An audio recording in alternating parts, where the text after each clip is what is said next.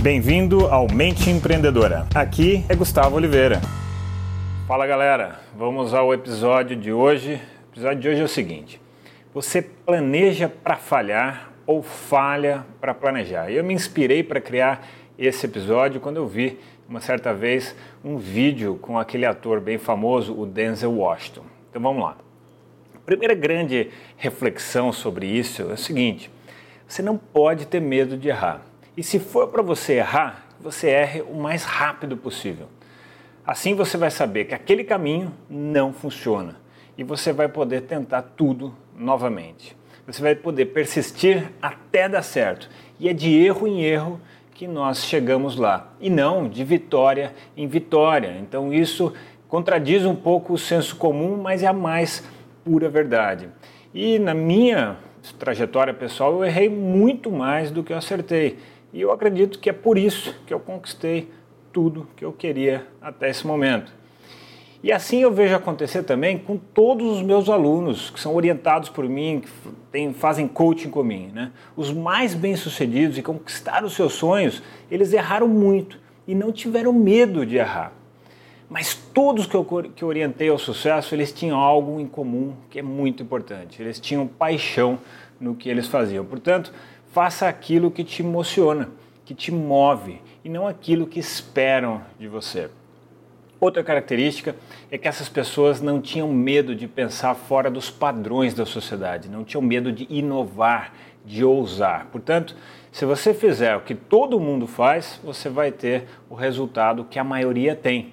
O mundo progride muitas vezes graças àqueles que ousam pensar diferente, pensar fora dos padrões pré-concebidos. Né? As grandes invenções, as grandes ideias, as grandes cabeças sempre pensaram fora do padrão.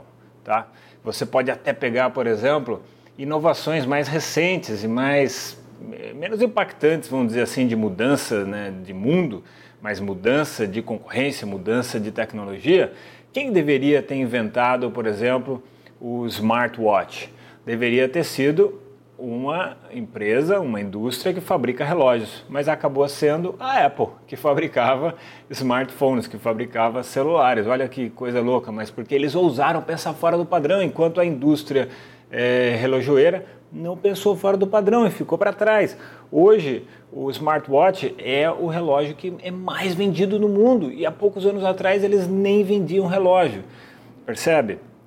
E tem muitas invenções que trazem evolução mesmo da sociedade. E você pode ser um desses change makers, uma dessas pessoas que mudam a sociedade para melhor, tá bem? Mas vamos continuar aqui.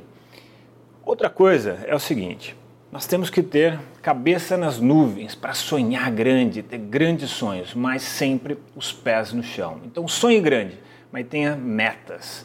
Então, eu sempre me programo para ter metas de longo prazo, por exemplo, para o ano ou para cinco anos, meta para o mês e metas diárias. Tenha metas diárias para você perseguir e conquistar e ir avançando, avançando, avançando.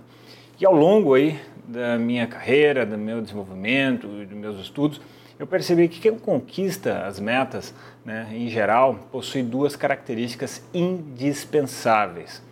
Vamos lá. A primeira delas é disciplina. É uma disciplina, mas sem sofrimento.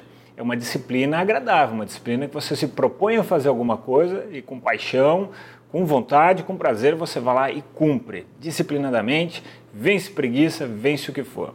E a segunda característica é a consistência, ou seja, não adianta você trabalhar, tem uma, uma forma de, de ensinar que é a seguinte: você trabalha por soluço ou você trabalha por consistência? Por soluço é assim: você tem um soluço uh, e faz alguma coisa, aí fica um tempão sem fazer aquela coisa, aí tem outro soluço uh, e faz outra coisa, enfim, tem que fazer todo santo dia aquilo.